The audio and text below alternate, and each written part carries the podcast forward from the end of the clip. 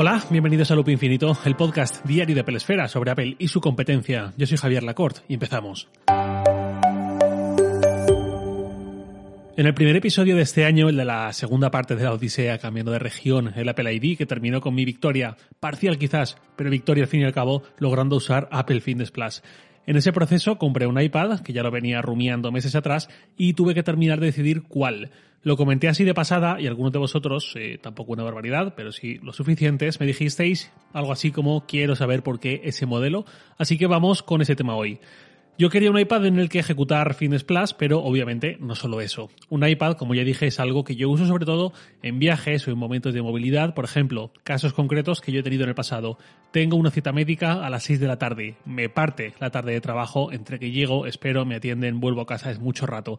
¿Qué hice yo en momentos así en el pasado? Marcharme al médico, pues nada más comer, para a la hora habitual en que vuelvo a trabajar, ya estar entrado en una cafetería con mi iPad bajo el brazo, una cafetería anexa al centro médico, trabajo ahí hasta las 6 de la tarde con mi Coca-Cola cero, entro al médico y cuando salga, según qué hora sea, pues o sigo trabajando otro rato o me voy directo a casa o lo que sea.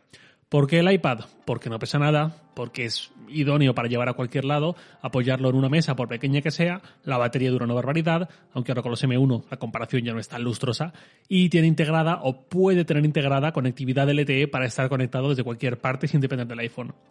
Lo mismo para viajes en tren o en avión, sobre todo en tren, pero también en rato de espera en aeropuertos, que los plazos de espera ahí son mucho más largos, no necesariamente subido ya al avión, sino en el mismo aeropuerto, o en general para estos ratos en que de vez en cuando me ocurre que digo, mira, necesito cambiar un rato de entorno, me voy a trabajar el balcón si hace bueno, me voy a trabajar, pues eso, una cafetería, la biblioteca incluso, porque mentalmente me va a venir bien cambiar de escenario o algo bastante habitual. Yo, aparte de mi trabajo principal, digamos, tengo otras colaboraciones con otras empresas y a menudo uso el fin de semana, el sábado por la mañana sobre todo, para eso. Pues después de toda la semana trabajando en casa, me gusta irme a una cafetería también, una así de ambiente tranquilo, relajado, sin mucho ruido, sobre todo para hacer un trabajo algo más creativo, nuevamente con el iPad. Para todos esos momentos es mucho mejor un iPad que un Mac, al menos en mi experiencia, salvo que quiera hacer algo muy concreto como visualizaciones de datos o algo así en mi caso, donde el Mac es muchísimo mejor. ¿Qué ocurre ahora? Pues que eso no es posible, no está la cosa como para ir a una cafetería así porque sí. Desde febrero no he cogido ni un tren ni un avión y va a seguir siendo así por un tiempo y en general la pandemia ha cambiado muchas cosas. Dicho eso, en algún momento se podrá volver a hacer todo eso, volver a cierta normalidad y no creo que para entonces el iPad que comprase vaya a estar viejo. Así que que ahora no se pueda o no se deba hacer todo eso con esa alegría y esa inocencia tampoco es motivo para que actúe como si nunca se fuese a poder. Siguiente punto, vamos a empezar a descartar, a tumbar ciertas fichas para quedarnos con las opciones más interesantes, insisto, en mi caso y con mis exigencias y prioridades. Miro el catálogo completo de la gama iPad en la web de Apple y ahí están los dos iPad Pro de los dos tamaños, el iPad Air de cuarta generación, el iPad de octava generación y el iPad mini. Lo primero que descarté, paradójicamente quizás, fueron los dos iPad Pro, por precio básicamente y porque, aunque me gustan mucho, no son lo que yo busco ahora y lo que yo necesito, sobre todo estando el Air. Ya lo dije en su momento, el público objetivo de los iPad Pro se redujo bastante tras la presentación del Air de cuarta generación al final de 2020 y en mi caso también fue así. Hace un año lo mismo no hubiese descartado a los Pro, pero este año sí. Si fuese creativo, ilustrador o quisiese usar el iPad para trabajar como dispositivo principal, pues quizás sería otro contar también este año, pero no es el caso.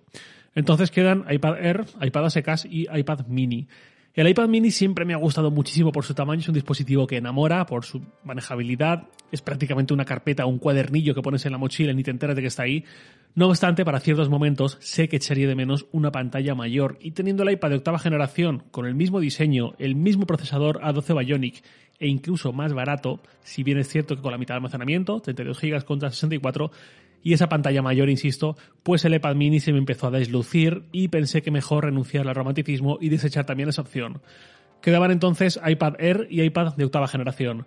Y aquí es donde empecé a hacer números. Si escogía un iPad Air, la base, el modelo base, son 64 GB y me parece bien. Mi idea era meterle eh, una multisim con datos ilimitados de mi tarifa móvil y no necesito muchas cosas almacenadas en local. Tampoco le voy a meter muchísimos juegos ni nada así y para el uso que le voy a dar a 64 GB me sirven. En el caso del iPad a secas, la base son 32 GB, eso sí que se me queda corto, y el salto es a 128 GB, que es el doble de lo que tendría con el Air, pero tampoco me haría mucha, mucha falta, aunque siempre son convenientes esos gigas de más y tampoco hablamos de un tera en el iPad, no es ninguna barbaridad, 128 gigas está muy bien, no es una cosa que se pase demasiado de frenada.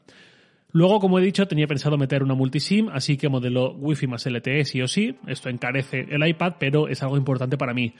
Muchos me podéis decir, vaya chorrada, vaya gasto tonto, puedes compartir la conexión desde el iPhone. Y es cierto, pero en mi experiencia me viene muy bien tener esa conexión independiente del iPhone que no le haga gastar batería, compartir internet y todo esto.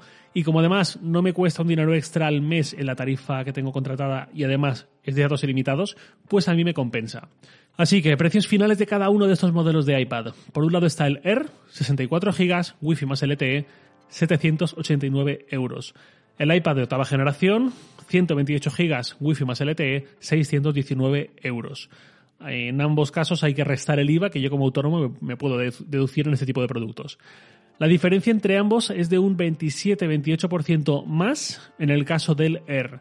Y aquí es cuando yo me planteo, ¿el iPad Air me da una mejora en prestaciones equivalente o superior a ese 27-28% de aumento de precio?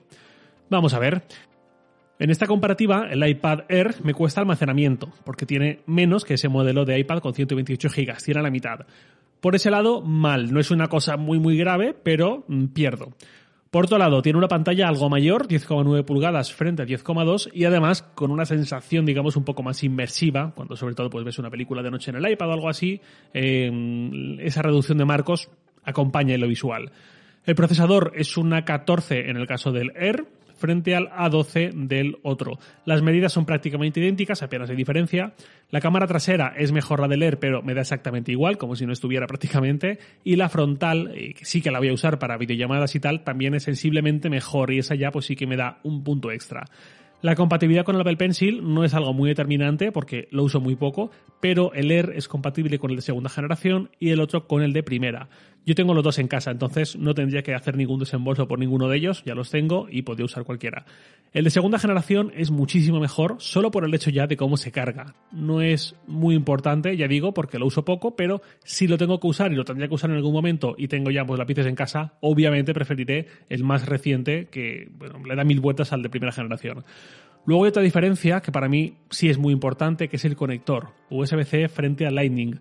Si por mí fuera, si yo fuese Tim Cook por un día, seguramente yo me hubiese cargado Lightning por muchos motivos. Entiendo que no lo hagan porque los cambios son un poco traumáticos en estos productos, sobre todo si lo que tienen en el horizonte es un iPhone sin puertos, si no van a hacer un cambio para a los dos años, tres años como mucho, eh, anunciar que ya ni siquiera hay puertos. Pero aquí en el iPad y sobre todo en un iPad más que en un iPhone, para mí tiene muchísimo más sentido un USB-C que da también mucha más versatilidad también en cuanto a accesorios y a lo que le conectas. De hecho, yo puedo grabar este podcast con un iPad conectándole cualquiera de los dos micrófonos que tengo, el USB y el XLR, que incluso la interfaz de audio que estoy usando ahora mismo es compatible con el iPad. Es USB-C, yo la conecto directamente ahí y funciona perfectamente y ni siquiera necesita alimentación externa. Que de hecho yo tenía dudas de que el iPad fuese capaz de alimentar la interfaz de audio, la Focusrite y el micrófono, que no es precisamente un micrófonillo de corbata, tiene su buena envergadura, pero puede con él perfectamente y se escucha muy bien. Y al margen de los micrófonos, realmente el USB-C es bastante diferencial para mí por todas las posibilidades presentes y futuras que os imagináis que puede tener este iPad. Y por último, el diseño. También es algo importante para mí. Y el de leer también es bastante diferencial. Todo esto me compensa ese 27-28% de sobreprecio de uno a otro. Pues yo pensé que sí, y más en un producto que seguramente me va a durar 5 o 6 años perfectamente, así que la voy a comprar y aquí lo tengo conmigo. Y ese es un poco el desglose de mi elección. Hay algo que también me preguntó uno de vosotros y es si he comprado el Magic Keyboard, eh, la funda flotante con teclado y trackpad por la que tanto suspira en este podcast en su momento, cuando se lanzó a principios de año. La respuesta es no, no la he comprado, pero no es algo definitivo. Me explico. Yo os he dicho antes las circunstancias en que yo más usaba el iPad hasta que llegó la pandemia. Si no hubiese pandemia, el Magic Keyboard me lo hubiese comprado en el mismo momento de comprar el iPad porque sería algo canónico para mí. Pero con la situación actual, mis necesidades actuales y los usos que voy a dar a este iPad, al menos por unos meses, pues no lo he visto necesario, sinceramente. Le he puesto un Smartfolio, esta funda que integra tanto la Smart Cover frontal como una funda trasera, y a correr.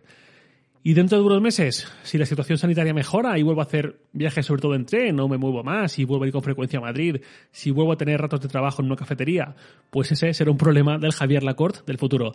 Que no es una actitud que me guste mucho en la vida, ni la suelo poner en práctica, ni mucho menos, pero con esto, que no deja de ser una trivialidad, pues oye, ya veremos cuando llegue el momento, porque la solución tardo media hora en completarla, lo que tardo en comprar lo que necesite entonces, y porque para ese momento quizás hayan llegado más alternativas al Magic Keyboard.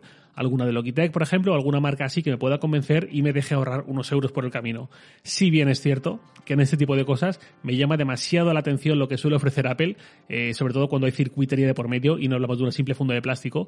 Así que en unos meses, si todo mejora, la situación, la pandemia, esperemos que sí y que las vacunas tengan éxito, pues ya veremos qué pasa con eso. Vamos cerrando con una pregunta que es de arroba en Twitter. Me dice, buenos días Javier y feliz año. Quiero hacerte una consulta sobre el mundo Apple por si la pudieras contestar en el podcast, no sin antes decirte que me encanta cómo comunicas en el podcast siempre de forma clara y concisa. Mi duda es la siguiente, ¿cómo puede uno entrar a trabajar en Apple, ya sea en España preferiblemente o en el extranjero, en un Apple Store o en los equipos de diseño programación, etcétera? Muchas gracias por leerme. Saludos. Pues muchas gracias a ti, Miquel Mats. La respuesta es simple, entra al web de empleo de Apple y mira de arriba abajo los puestos que hay ofertados, que hay un montón ahora mismo. La web es apple.com barra jobs y si quieres acotar directamente la oferta en España, le añades al final barra es. Ahí aparecen las ofertas eh, de ambas divisiones de Apple, al menos de las que tienen en España. Retail por un lado, que son todos los puestos relacionados con las Apple Store, especialista, Genius, Manager creativo, Store Manager si te vienes muy arriba. Y la otra división es Apple Marketing, que son los puestos de las oficinas, tanto las de Madrid, que están en Puerta del Sol, encima de la tienda, como de Barcelona. De hecho, ayer, 12 de enero, subieron varias ofertas, publicaron varias vacantes. Ahí puedes echar un ojo a todas y ver qué piden, qué puedes dar, o si todavía no es el momento, pero te gustaría acabar ahí en un momento dado, pues puedes prepararte para conseguir las habilidades y la experiencia que piden y el día de mañana, pues, postularte. Más allá de eso, poco te puedo decir. Bueno, que un inglés como mínimo muy fluido, que es algo ya como muy obvio, y luego ya lo que piden para cada cargo concreto. No hay vías secretas para llegar a trabajar en Apple, todas las vacantes se publican en esta web, algunas también en otras plataformas, pero aquí todas. Bueno, una cosa sí que te puedo decir antes de terminar, sí que puedo añadir. Apple, como buena empresa estadounidense, tenía la tradición de dirigir completamente la compañía desde su sede en Cupertino y las filiales del resto del mundo seguían desde cada país las directrices de la matriz y además a rajatabla y con una senda muy marcada y sin margen alguno. De un tiempo a esta parte, los últimos cinco años sobre todo, eso ha ido cambiando. Tengo constancia de ello de primera mano y hablo de las oficinas, no del trabajo de la sede central, no de las tiendas. En estos últimos cuatro o cinco años, eso ha cambiado en el sentido de que las comunicaciones ya no son tan unidireccionales como hasta ahora, sino que son un poco más bidireccionales. Lógicamente la estrategia que sale de Cupertino es la imperativa, pero se escucha más el feedback, se potencia más la comunicación de vuelta hacia Cupertino por parte de los equipos locales de lo que se hacía antes. Y de hecho en los últimos años incluso se ha apostado por aumentar el número de ingenieros y otros perfiles en torno a productos concretos, como puede ser Siri, en las sedes de cada país, sin que todo salga de Cupertino en la medida en que sí que lo hacía antes. Quizás esto pueda servir de ayuda o de cierta motivación para quien quiera hacer carrera en Apple y cree quizás que las filas nacionales solo se puede aspirar a acatar órdenes y vender o hacer marketing, definitivamente se puede hacer algo más, sobre todo en este momento. Y nada más por hoy, lo de siempre, os leo en Twitter, arroba jlacort, y también podéis enviarme un mail a lacort.sataka.com. Loop Infinito es un podcast diario de Pelesfera, publicado de lunes a viernes a las 7 de la mañana, hora española peninsular, presentado por un servidor, Javier Lacort, y dado por Santi Araujo. Un abrazo y hasta mañana.